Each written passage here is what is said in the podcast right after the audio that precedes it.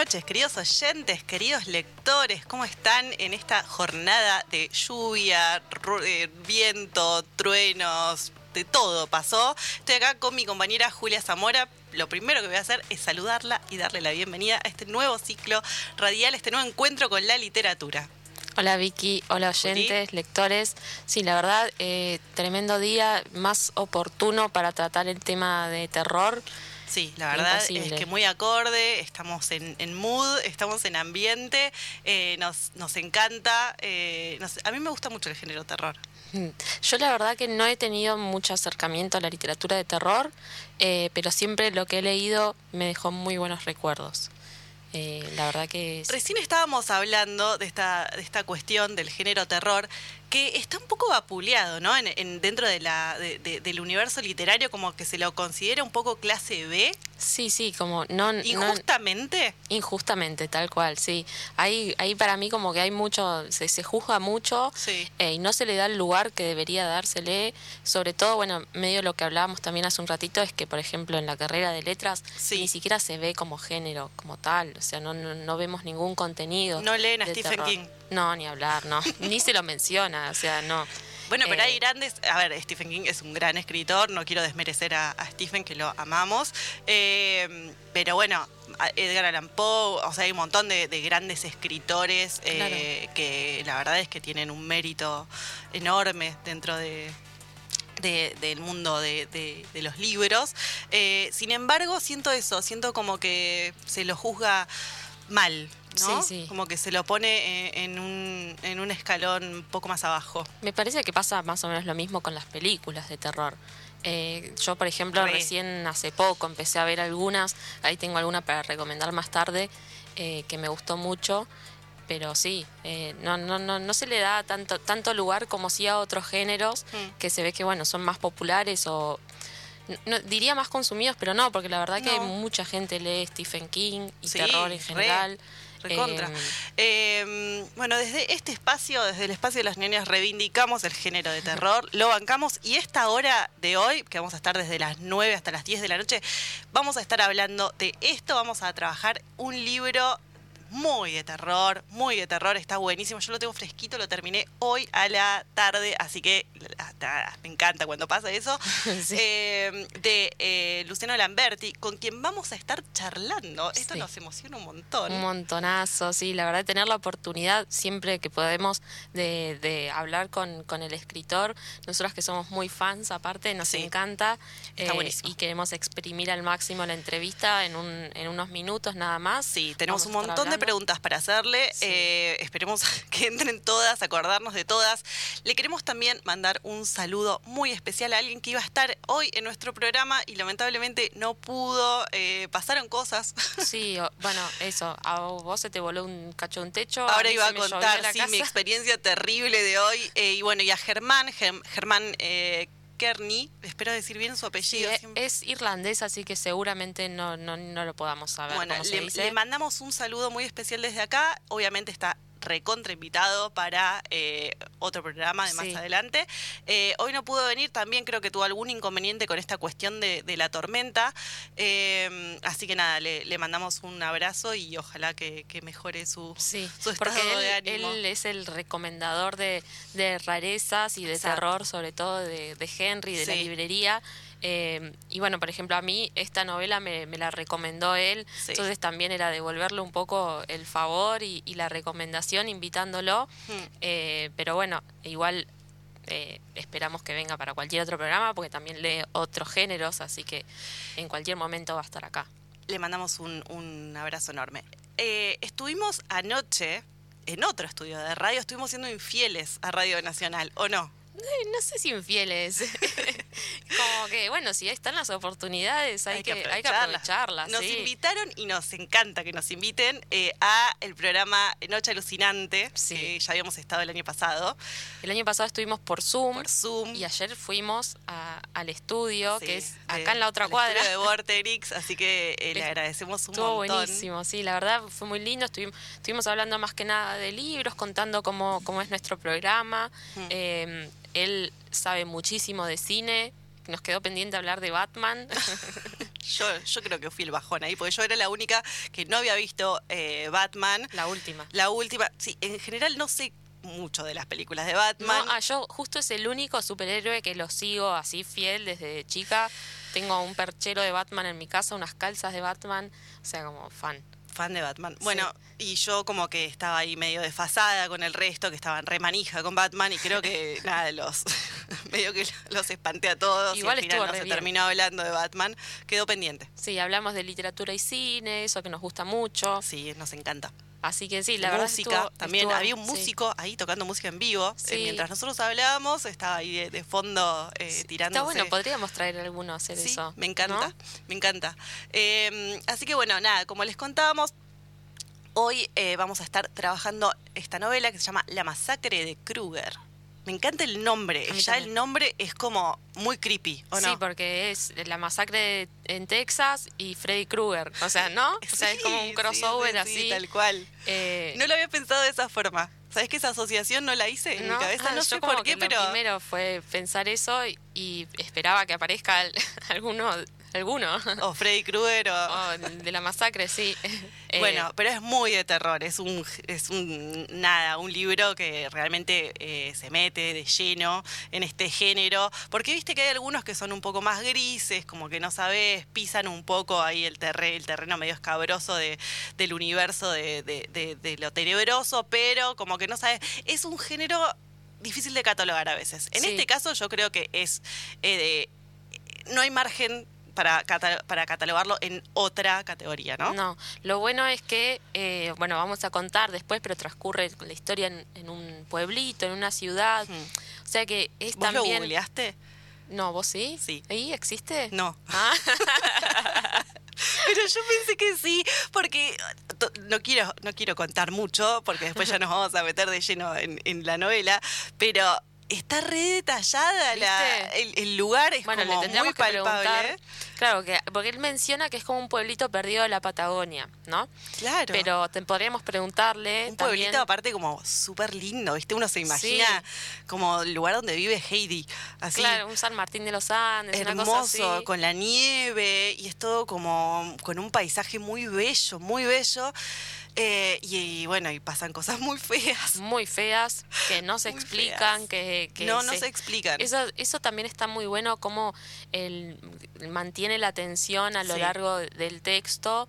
Eh, realmente es súper atrapante. Sí. Dan esta, o sea, tiene, se lee rápido. Sí, se lee rápido y tiene, eh, o sea, mete cosas como de testimonio y todo eso que a mí me gusta mucho porque... Le dan como mucha realidad, ¿no? o sea, ahí hay, hay entrevistas a personas que vivieron esa masacre eh, hay como nada, eh, citas y cosas que le dan cierto marco como de, eso, de realidad. A mí, por momentos, salvando las distancias y las diferencias, obviamente, me recordó un poco, ¿te acordás el que reseñamos el año pasado, el de Suicidas del Fin del Mundo? Que también era en un pueblito chiquito, donde todos se conocían, donde todos eran medios que tenían secretos, turbios y qué sé yo pero ese sí era un caso real donde estaba aparecía el testimonio, o sea que también está muy bien trabajado. Es verdad, está medio estructurado de esa forma, tenés razón, no lo había pensado. El lenguaje así como coloquial, digamos, está bien, re bien trabajado. A mí eh, la verdad no había leído, creo, así algo de terror eh, en español, digamos que no esté mediado por una traducción, y eso me encantó. Hay un personaje que putea mucho, me gusta eh, mucho. Sí, uno de, los que arranca el libro putea un montón y es muy gracioso. es gracioso por momentos, ¿viste? También es como que para mí que lo usa para cortar un poco la tensión y el clima y el, de terror. el clima de pánico, estupor y terror y todo, ahí pasa de todo. Vamos a contar un poco este, los detalles de este libro. Está editado por Random House. Tiene 208 páginas. Em, el autor, como decíamos, exacto, es Luciano Lamberti. Fue eh, lanzado a, las librerías en 2019. Así que nada, si se copan y lo quieren leer, la verdad es que... Eh, vale la pena, recontra, está buenísimo. Yo lo leí en dos días o tres. Em, y me, encantó. O sea, es de esos que no los podés soltar, querés saber qué pasa, por qué está pasando todo eso. Sí. Eh, es como, como vos decías recién, mantiene esa incógnita, esa pregunta latente en toda la novela eh, y, querés escarbar, querés ver, querés ver qué pasa, por qué pasa lo que pasa, porque no se termina de entender. No, aparte, es, es sí, eh, como también hablábamos que es muy cinematográfico. Y me reimagino una peli, viste, donde de repente un día se levantan, está todo así medio pelado, la ciudad, y qué pasó acá, viste. Eh, es Sí. Bueno, también les queríamos decir, cambiando de tema, para no. Nada, ya si, si querés después desarrollamos un poco más, pero eh, yo quería pisar a penitas ahí el, el, texto, dejarlos un poco con la intriga y después ya meternos con todo. Eh, que estamos en vivo en Instagram. Saludamos ahí a todos los que nos están mirando. Hay como 15 personas ahora. Bueno, les mandamos un beso enorme a todos los que nos están acompañando en vivo. Nuestro Instagram es arroba las.nionias, sin N con N. Em, así que nada, se quieren sumar por ahí, nos encanta que nos hagan preguntas, que nos saluden, que nos manden buena onda, corazoncitos, lo que quieran. Murciélagos. Murciélagos, claro, todo muy temático, ¿no? Cuchillitos. Tenemos música temática hoy también. Obvio, siempre. Uno de los temas eh, es de, de Black Keys, porque a Lamberti le gusta. Eh, buscando ahí vi una foto que estaba con la remera de la banda y dije, bueno, vamos a, dejarlo a gusto. Y uno de los temas que agregué, ahí a último momento es el de Clímax, el de la película de Gaspar, Noé. ¿Ese es, de terror para vos, por ejemplo? De terror psicológico, de terror psicológico. Bueno, eso también tenemos un poco, eh, hablar desde, desde las categorías hay un montón de como subgéneros dentro del terror. Es muy amplio, ¿no? Es muy amplio y ahí tenemos un par de data como para compartirles. Eh, está, está muy bueno, la verdad es que canta el, tema. Em, vamos a sacar un poco, porque ya dentro de re poquito tenemos que estar charlando con él. Así que eh, vamos a contarles un poco quién es eh, Luciano Lamberti. ¿Te parece? Dale. Nació en San Francisco, pero no en Estados Unidos, en Córdoba, en Argentina. En 1978 creo que tiene 44 años por ahora y es licenciado en Letras Modernas por la Universidad de Córdoba. Ahora vive en Buenos Aires, vive con su mujer y sus hijos y dicta talleres de escritura creativa, que de eso también le vamos a estar preguntando y además colabora con notas, reseñas y entrevistas para diversos medios, sobre todo para Eterna Cadencia. Yo estuve mirando, hay unas notas muy, muy buenas. Y ahora eh, eh, por Random House va a estar dictando unos talleres sobre Stephen King, Me que parece que está muy copado. Me quiero anotar. Después le voy a preguntar de eso porque me, interesa.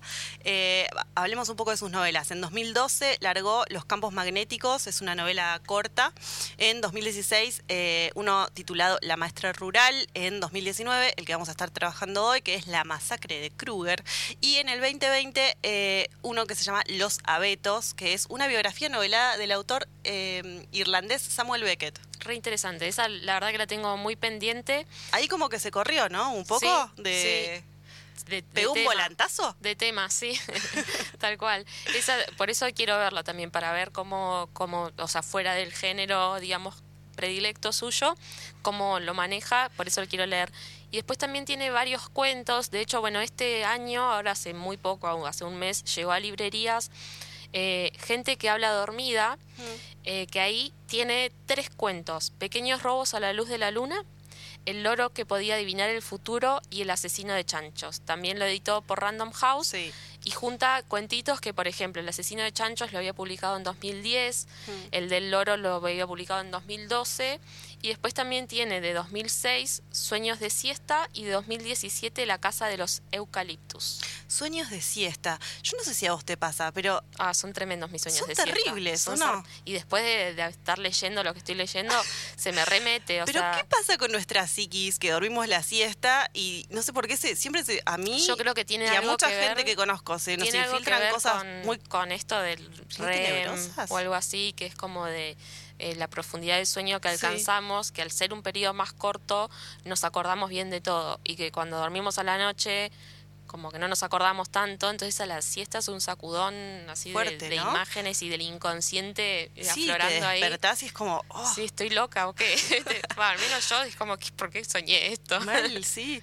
Em, bueno, tiene también un, un poco de, incursión en la poesía. Sí, de hecho es un género que le gusta mucho, es algo que él ha dicho. Em, y eso también le queremos preguntar, ¿no? ¿Hay un cruce? ¿Puede haber un cruce entre terror y poesía? A ver. Yo como que no leí mucho. No, me acuerdo que el año pasado trajimos unos de Mucha terror, pero de terror. terror. con humor y más para chicos. Sí. Em, O sea, me- recién con Juli estábamos tratándonos de acordar eh, si habíamos leído poesía dentro de- del universo de terror y la verdad es que Yo por lo menos no, mucho no. Así que bueno, también para el cierre que siempre leemos, vamos a estar leyendo unos poemas de Lamberti. Eh, y bueno, ya ahora vamos a escuchar una musiquita, ¿no? Dale, y lo sí, llamamos. y ya lo llamamos porque son y 18 y 20. Tenemos que estar charlando con él. Quédense.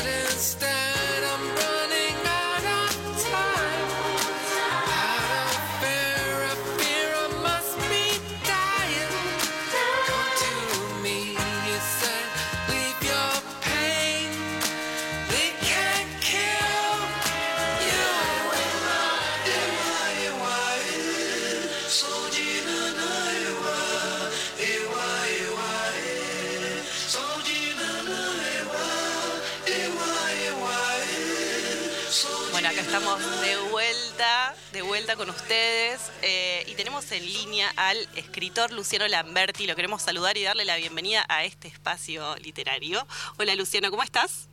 Hola, muy bien. ¿Me escuchás bien? Sí, ¿ustedes me escuchan? Sí, recién pareció como algo como Medio robótico, pero re terrorífico, me encantó. le, le da como le da el como toque. tono.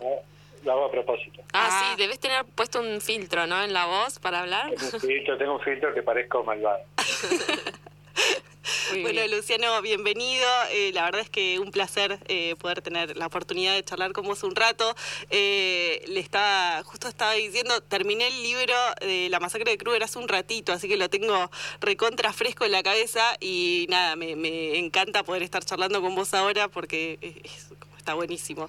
Eh, Luciano, ¿Sabes que una de las preguntas que se me venía hoy a la, a la cabeza es ¿qué le da terror a alguien que escribe de terror? O sea, ¿qué, qué, ¿cuáles son las cosas que te dan miedo? Eh, ¿Qué pregunta? ¿Qué pregunta? Bueno, ahora estoy escribiendo sobre el diablo. Sobre el, el diablo. con miedo al diablo, ¿no? Porque es como un miedo infantil que tenía. Yo tengo una formación eh, católica, digamos, no católica de, autoflagelarme, pero sí católica de barrio, del interior. Y, y, el diablo era algo presente en mi vida cuando yo era niño. Eh, y, y cuando yo me puse a pensar qué, qué, qué me daba miedo o qué veía de, de, común en, en, diferentes manifestaciones del terror, tipo el exorcista, el bebé de Rosmay, ¿no? Como eh, decía, bueno, es el diablo, ¿no? Es como, sencillamente... Eh, es el diablo encarnado. Sí, sí, qué sé yo, es como el, el gran otro, ¿no? Mm. El mal que a la vez tiene algo de seductor, porque toda la gente que hace satanismo dice que en realidad el diablo es el verdadero Dios, el de claro. la libertad, ¿no? Que el otro en realidad es un es un mojigato. Claro, sí, como que el que tiene el poder verdaderamente es él. Yo me acuerdo cuando era chica que era muy dark y leí la Biblia satánica. Y ah. sí, y es como, es muy tentador realmente, sí. Eh, claro, claro. Es una figura eh, que para mí tiene más mayor peso y presencia claramente que Dios. Es nichiano, digamos, ¿no? Sí, la, la idea de ¿para qué vas a ser bueno si, si rinde más ser malo? Claro. eh, pero sí, poner el diablo, eh, no sé si el diablo, digamos, de una forma constante me da miedo, pero sí, es, es una figura que, que, me, que todavía me, me, me, lleva a lugares extraños. Bien. Y después, bueno, los miedos que, que uno tiene cuando ya es un viejo, digamos, qué sé yo, a morirse, a que se mueran tus hijos, a quedarse sin guita. Claro, no llegar a fin de mes. En este país es un miedo bastante sí. real, ¿no? A sí, recontra. Y que te, te, roben en la calle, qué sé yo. Sí. ¿No? Como ahora, viste, eh, que están las cosas un poco complicadas y, y de, por lo menos acá en, en Buenos Aires eh, bueno, hoy es un, un, día para, para recordar también, eh, es, es un día terrorífico. Terrorífico, sí. Completamente, bueno, completamente, sí.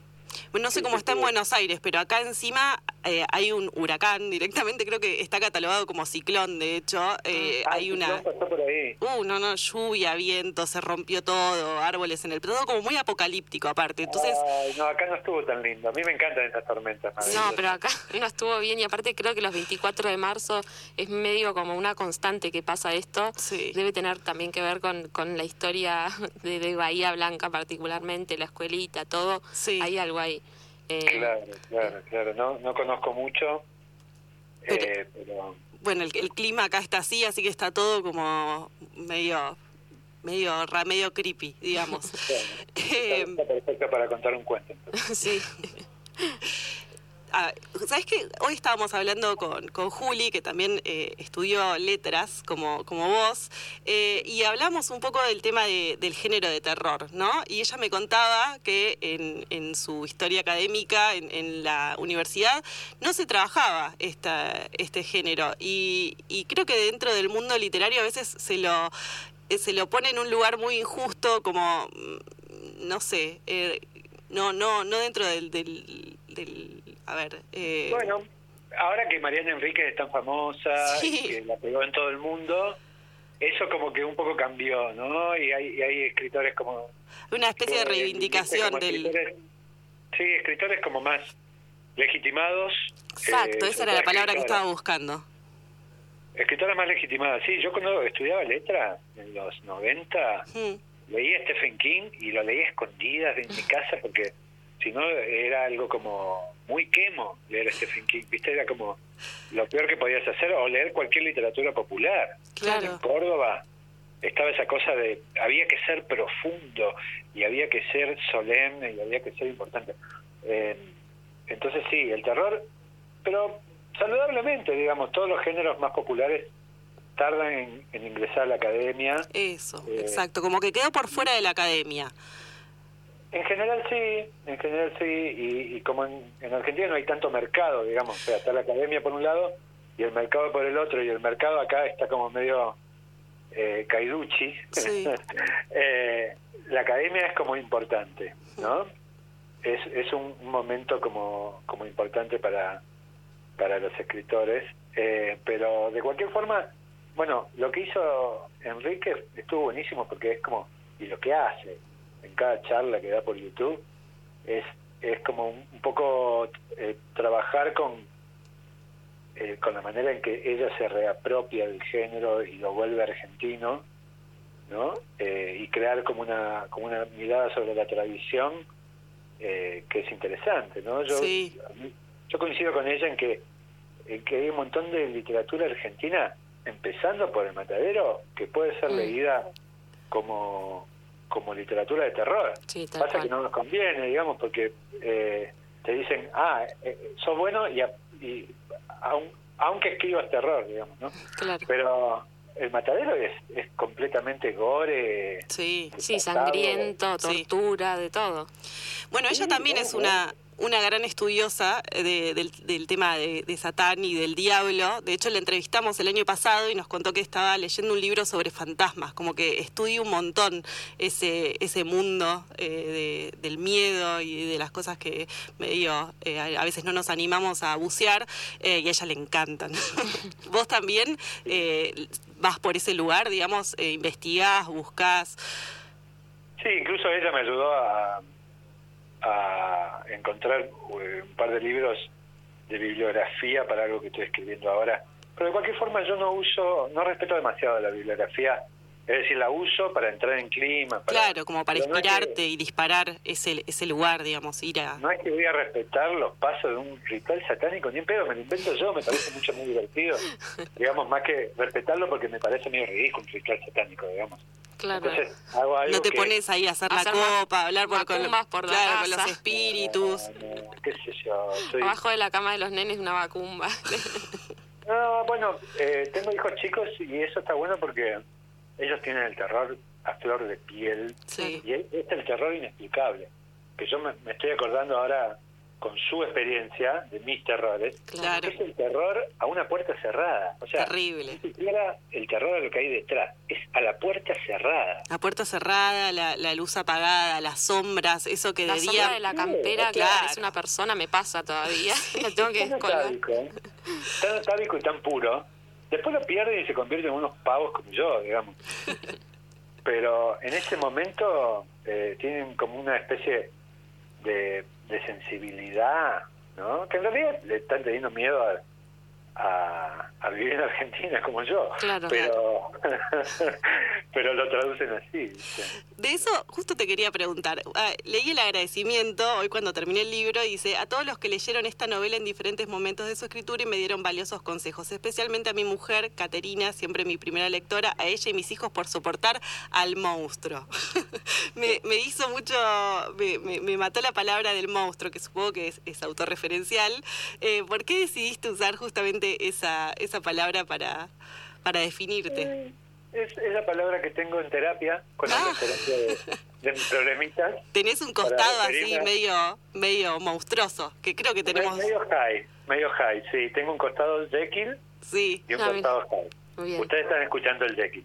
Ah. Eh, bueno, en otro momento llamamos a Hyde. en un ratito, en un ratito. Hay que pincharlo y sale. Eh, eh, sí, se lo dediqué, digamos, como nada, el monstruo que todos llevamos dentro, ¿no? Claro. Que es un poco. Stephen King dice algo que está muy bueno, que es que todos los monstruos de la literatura, los monstruos, los, los prototipos de monstruos, digamos, eh, todos refieren a un aspecto de nuestra experiencia humana. Sí. ¿no? Entonces, el hype, digamos, es eso, es como el momento en el que que nos chiflamos, que perdemos el control sobre nosotros mismos, no es, que vaya matando gente, pero sí que a veces... Eh, no, a veces sí también, de hecho, eh, a ver, eh, ese, ese, esas cosas que, que tenemos reprimidas y que por H por B se desatan. Creo que eso es lo, un miedo muy palpable, ¿no? A, perder la cordura y, nada, y hacer cualquiera. Y, en el caso de tu novela, que, todos hagan cualquiera, ¿no? Claro, que se va todo.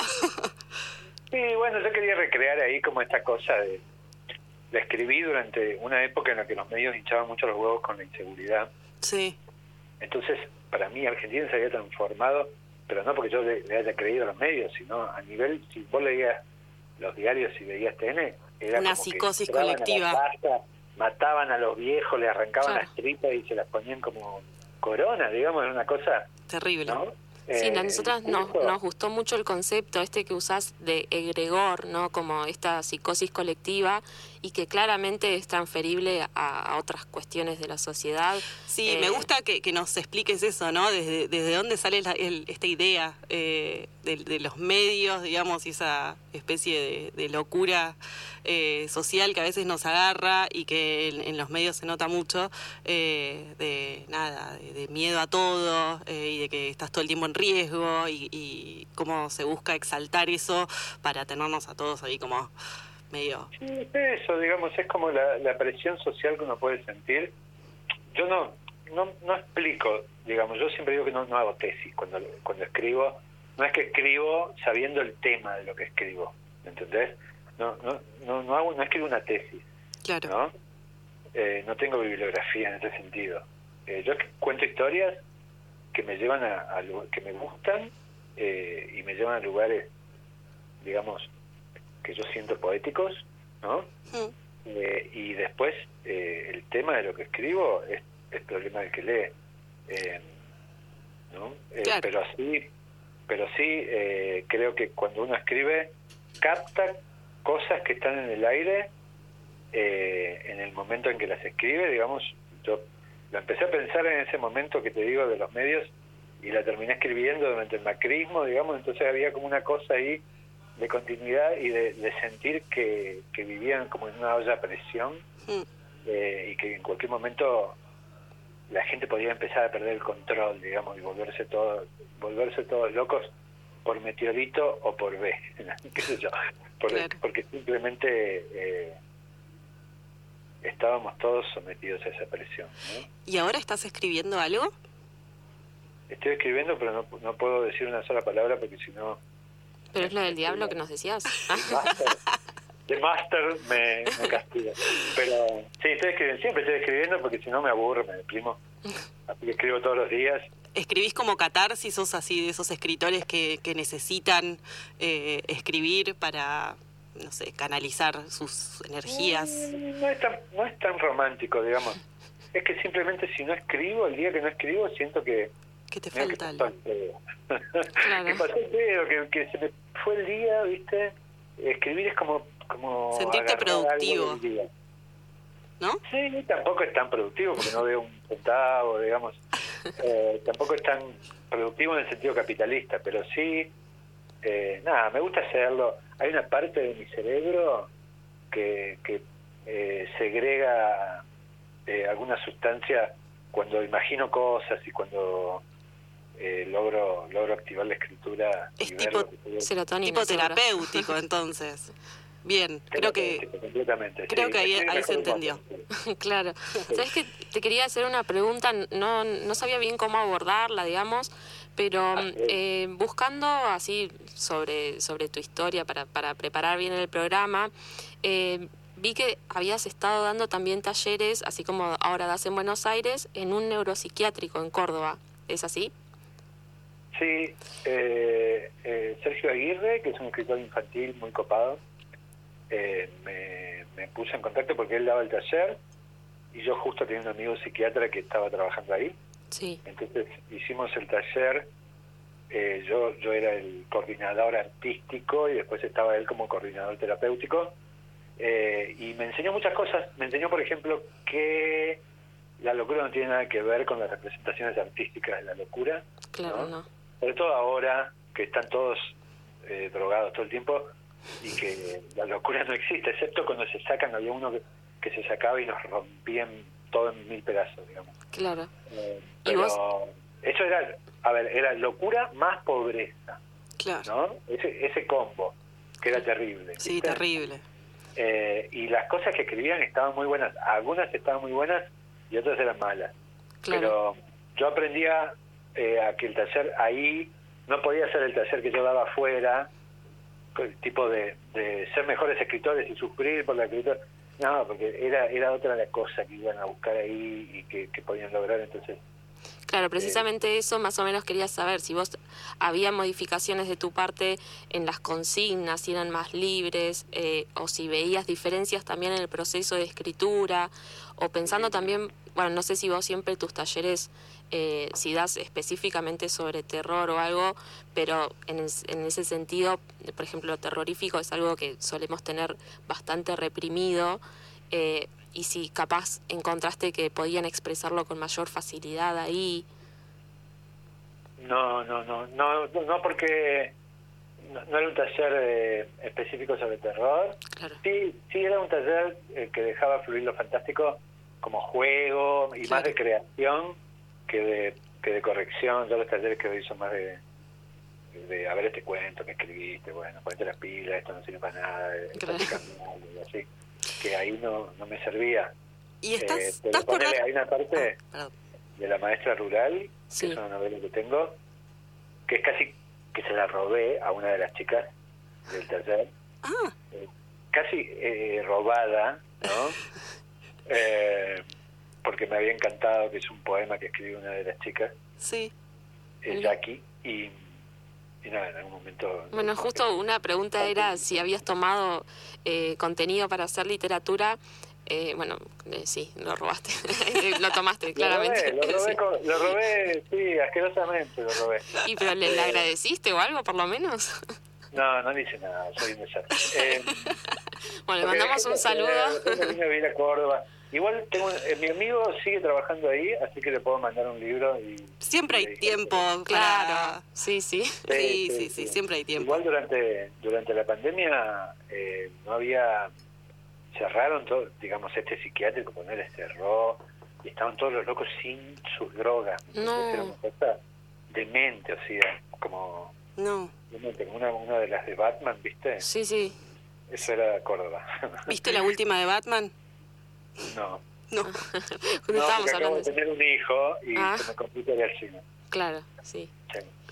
Bueno, y también te queríamos preguntar, em, eh, porque tenemos unos poemas con los que vamos a cerrar el programa y sabemos que te gusta mucho la poesía y, leímos que, que tratás de que esté siempre lo que escribís y pensábamos de qué formas eh, se puede relacionar, si es que se puede relacionar, la poesía y el género de terror yo creo que se puede relacionar. El otro día estaba, eh, cuando surgió todo este pelote del Fondo Nacional de Artes de Terror, eh, hablamos con, con Enrique precisamente de que cómo no va a haber poesía de terror, primero. Y segundo, que para mí, eso en, el sentido más directo, ¿no? Y en un sentido más indirecto, yo creo que para mí eh, el fantástico, digamos, en general, alude a, a un momento en que el lenguaje, perdón, se me cayó el teléfono, en que el lenguaje eh, deja de servir para nombrar la experiencia. Y eso es la poesía, o eso debería ser la alta poesía, digamos, como un momento de incógnita total, de incertidumbre, donde estás desnudo, digamos. Bueno, eh, eso tiene en común. Perfecto. La poesía y el terror. Claro, porque es un cruce que en general no solemos pensar. eso, ¿vos has leído poesía de terror? Eh, no, no, por eso... una cagada, pero no, no, pero yo no digo poesía que hable de vampiros. Digo, la, poesía de, de Giannuzzi, qué sé yo, la poesía de Juarros, sí. Eh, o, la de Temperley, eh, digamos, tienen como momentos de, de, de que está hablando de, desde otro mundo, básicamente. Claro. Esa es mi hipótesis. Bueno, por último, y ya te dejamos, te dejamos libre, eh, algo que siempre le preguntamos a todos los escritores que pasan por este programa es eh, ¿qué libros estás leyendo? ¿Qué libros tenés en tu mesita de luz? Estoy haciendo la gran... Eh, yo releo más que leer. ¿Estás releyendo? ¿Eh? ¿Estás releyendo? Siempre releo porque las novedades me rompen los huevos y y pienso que uno aprende más a escribir releyendo. Estoy leyendo Sonata Kreutzer de Tolstoy y El Gran Gatsby de Fitzgerald. Ah, tipo bien. clásicos, sí, Sí. Sí, sí, no, no, ni en pedo leo lo que se está escribiendo, nada. Algunas cosas sí, por supuesto, pero, pero prefiero releer porque en serio, eh, la primera vez que lees un libro, sos víctima del libro. La segunda, nada, podés empezar a entender cómo funciona. Claro. Hay libros que lo leí 15 Me gusta mucho esa frase que acabas de tirar. Sí, sí, vamos a... si tuviéramos Zócalo lo pondríamos abajo. Sí. Ponelo en alguna parte, ponelo en alguna, en alguna parte porque es buenísimo. Eh, bueno, Luciano, eh, muchísimas gracias por esta oportunidad. La verdad es que estuvo buenísimo haber charlado con vos. Eh, y nada, gracias por tu tiempo. Y ojalá podamos seguir en contacto para, para volver a llamarte en un futuro. Dale, un abrazo. Un abrazo. Gracias, chao. Adiós. Que anden bien, chao. Bueno, estábamos hablando con el autor, eh, Luciano Lamberti, del libro que estamos trabajando hoy, que se llama La masacre de Kruger. La verdad es que muy piola, nos Estuvo encantó. buenísima la Nos encantó charlar con él. Tiró un montón de cosas espectaculares que después voy a volver a escuchar porque. Sí, vamos a armar una notita escrita. Sí, sí, sí. Necesito como procesarlas distinto, viste que a veces cuando estás haciendo la entrevista. Entre eh, los nervios y el sí, tiempo estás pensando la, la, pregunta siguiente y demás. Así que nada, lo voy a volver a escuchar porque la verdad es que me, me gustó mucho, muy interesante. Em, bueno, si te parece, vamos a escuchar un poco de música para relajar y después volvemos y seguimos.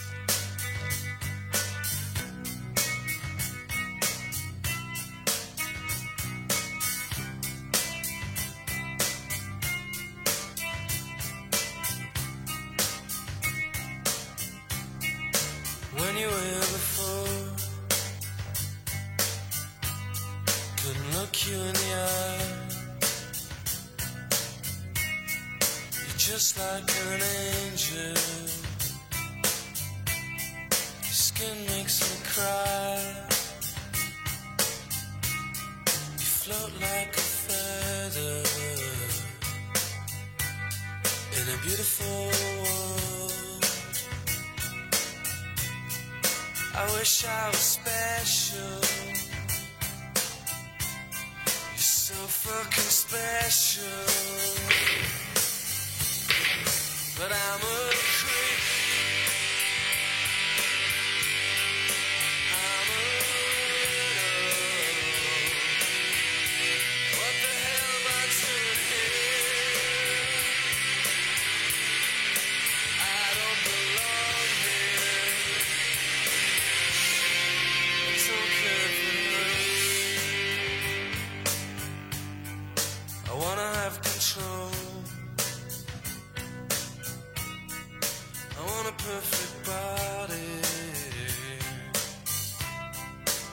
A perfect soul.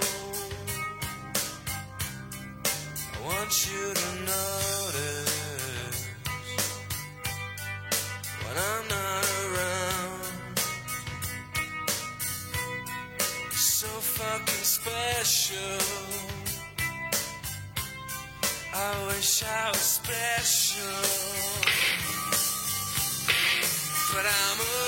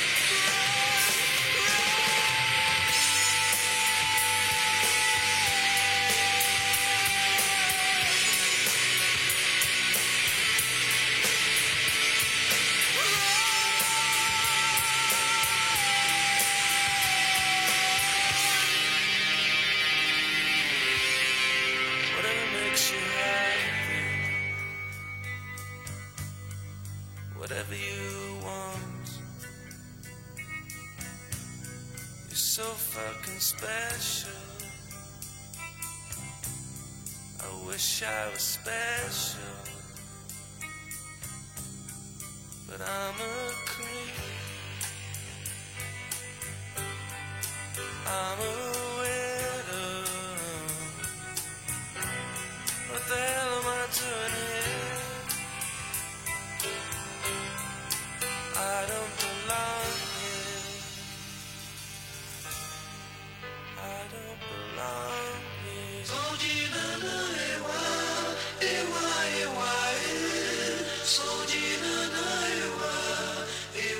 Bueno, volvimos. Acá estamos en el último bloque, últimos minutos de este programa de género de terror. Ahora los queremos meter un poco en el libro.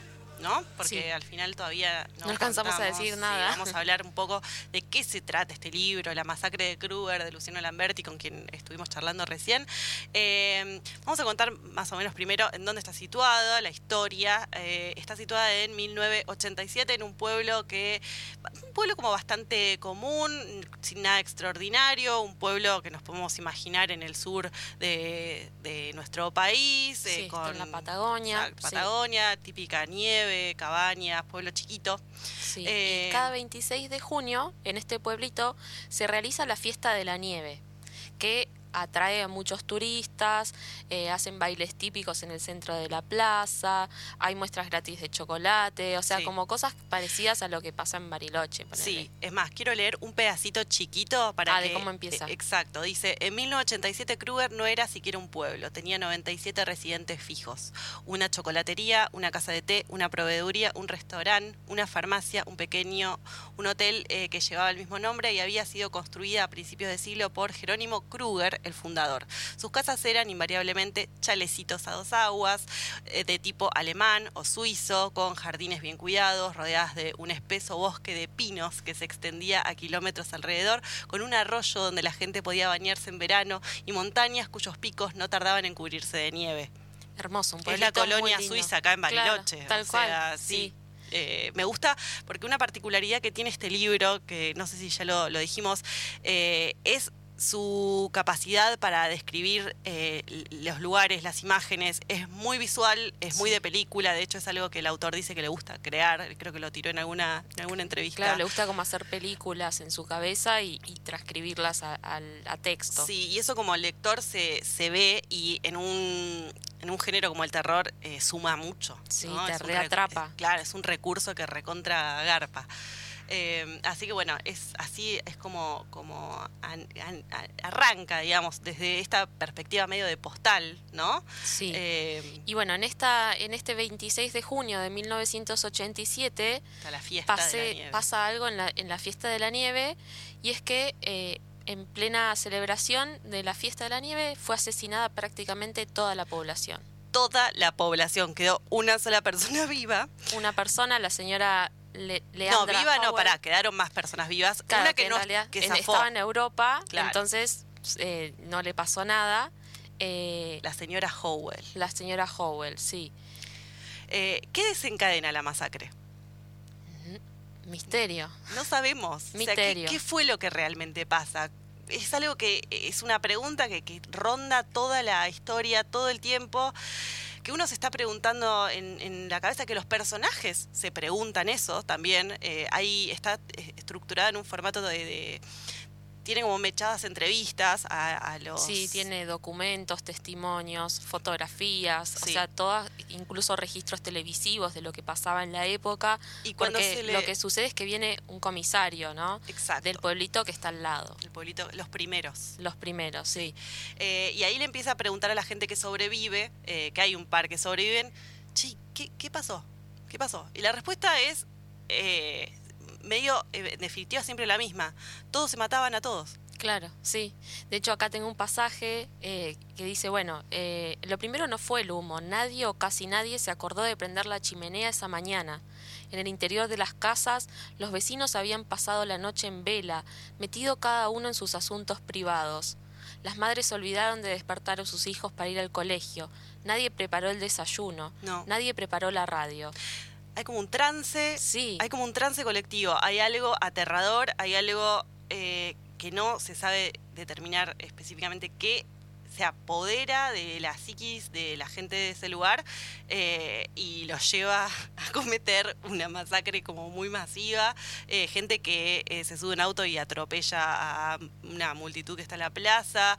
Hay muchos que se suicidan. Sí, bueno, y ahí... Algunos con pastillas, otros de otra manera, pero es como... Madres que matan a sus hijos. hijos que quieren matar a sus padres. Exacto, que escuchan voces. Eh, eso, lo corriendo. De las es algo que es algo que aparece bastante en los testimonios. Sí, gente corriendo por la plaza, por por todos lados con eh, no sé, una rama clavada en el ojo, gente arrancándose los ojos con los dedos. Sí. O sea, a ver, hay una una cantidad de imágenes escabrosas, sangrientas, eh, fuertísimas a lo largo del libro que no, no pueden dejar a ningún lector eh, tranquilo, sin un ataque así de Dios, esto es un montón. Y además también en este proceso en el que el, digamos, el, el, que tiene el detective hace preguntas, también salen a la luz un montón de cosas, viste, de ese pueblo chico, infierno grande.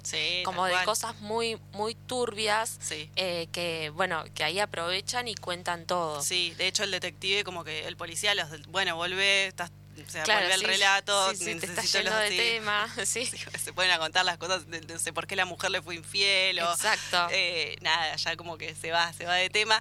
De hecho, atrás, si, si ves en el, trasfondo de todo, está esta telenovela, que todos están hablando de esa telenovela que se llama creo que La Indomable. La Indomable.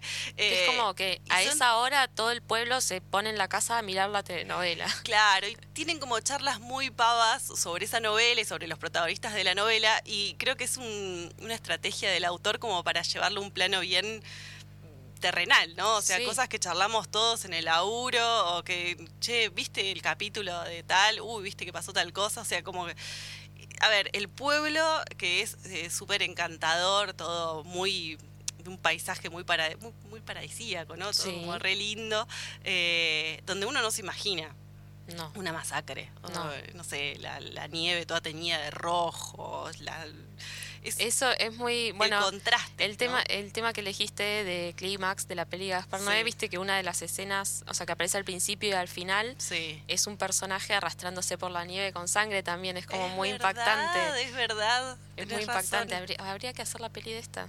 Tienes razón. Es que eh, reda para una película. Reda, reda para una película. Y para mí también está bueno eso, cómo te muestra que bueno, el terror está en la masacre, pero también está en los secretos de estos, de, estos ciudadanos. O sea, eh, en esas menciones que hace también menciona algunos que había matado a patadas a su perro, otro que se acostaba con menores. Esa maldad adentro. Eh, no sé, el nene que no le gustaba su nombre y medio que odiaba un poco a sus padres porque le habían puesto ese nombre feo y a él no le cabía ni medio. Entonces aparece una voz y le empieza a decir, che, fíjate que tu mamá es una guacha, pues claro. ese nombre. Claro, que en realidad es... Eh, eh, son pensamientos que tenemos, digamos. Y, hay algo ahí que los empieza a exacerbar, ¿no? Que empieza como a incentivar esa maldad y esa, eh, nada, esas ganas de, agredir al otro que a veces todos tenemos dentro, pero que la tenemos guardada y acá explota. Claro, tal cual. Explota masivamente con todos los, los eh, pueblerinos de ahí. Así que nada, eh, no sé si agregar algo más. No, después esto, recordar lo que mencionamos, este concepto de egregor, que nos llamó mucho la atención a las dos, que es un concepto que eh, es se utiliza para denominar la manifestación del espíritu colectivo, ¿no? Y acá en el texto, eh, Lamberti dice que es como una especie de entidad que surge con gente que tiene un objetivo en común. Y los compara como, por ejemplo, los que van a un, a un recital o que van a ver un partido de fútbol, en una manifestación política. Que se da un poco, ¿no? Se reda, ¿viste? Esa cosa así y aparte de eso, que también cuando estás en conjunto como que te animás a todo. Eh, bueno, pero en este caso, este egregor es atacar, digamos, a todo lo que se te cruce. Exacto, sí. Una, una, una psicosis colectiva. He estado en recitales del indio, así pogos gigantes, que creo que el concepto de egregor ahí medio que, que va. Sí, sí, tal cual. Em, bueno, nada, esto ha sido el programa de hoy. Eh, la masacre de Kruger de Luciano Lamberti. Vamos a cerrar con dos poemas de él. Em, para, para, finalizar, como siempre, que traemos poemitas. Así que, si te parece, arrancamos con uno y yo sigo con otro. Dale. Tenía el corazón abierto. y en el corazón una piedra, y adentro de la piedra un grillo. ¿Y qué esperaba? No sabía dónde habían ido mis padres.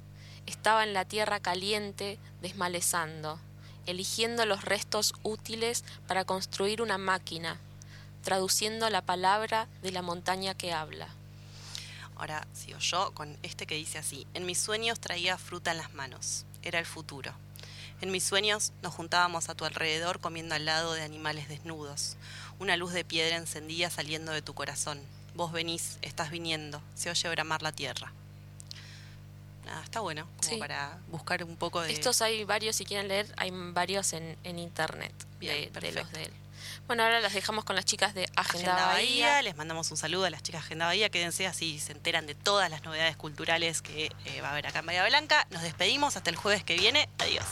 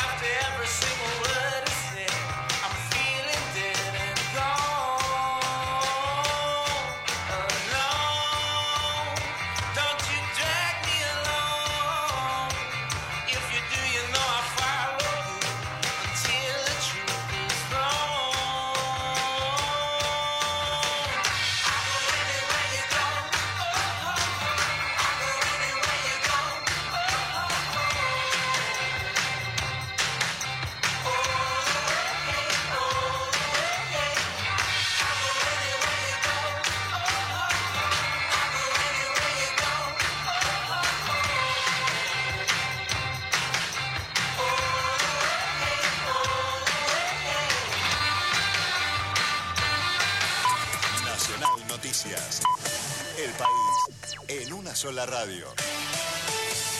En la República Argentina es la hora 22. Ampliamos la información anticipada por Radio Nacional. Ya son más de 100 familias las evacuadas en Bahía Blanca por el temporal de lluvia y viento. En la ciudad bonaerense hubo 400 árboles caídos, calles anegadas y corte del suministro eléctrico. La gente está siendo alojada en dependencias del ejército y la armada las consecuencias económicas de la última dictadura.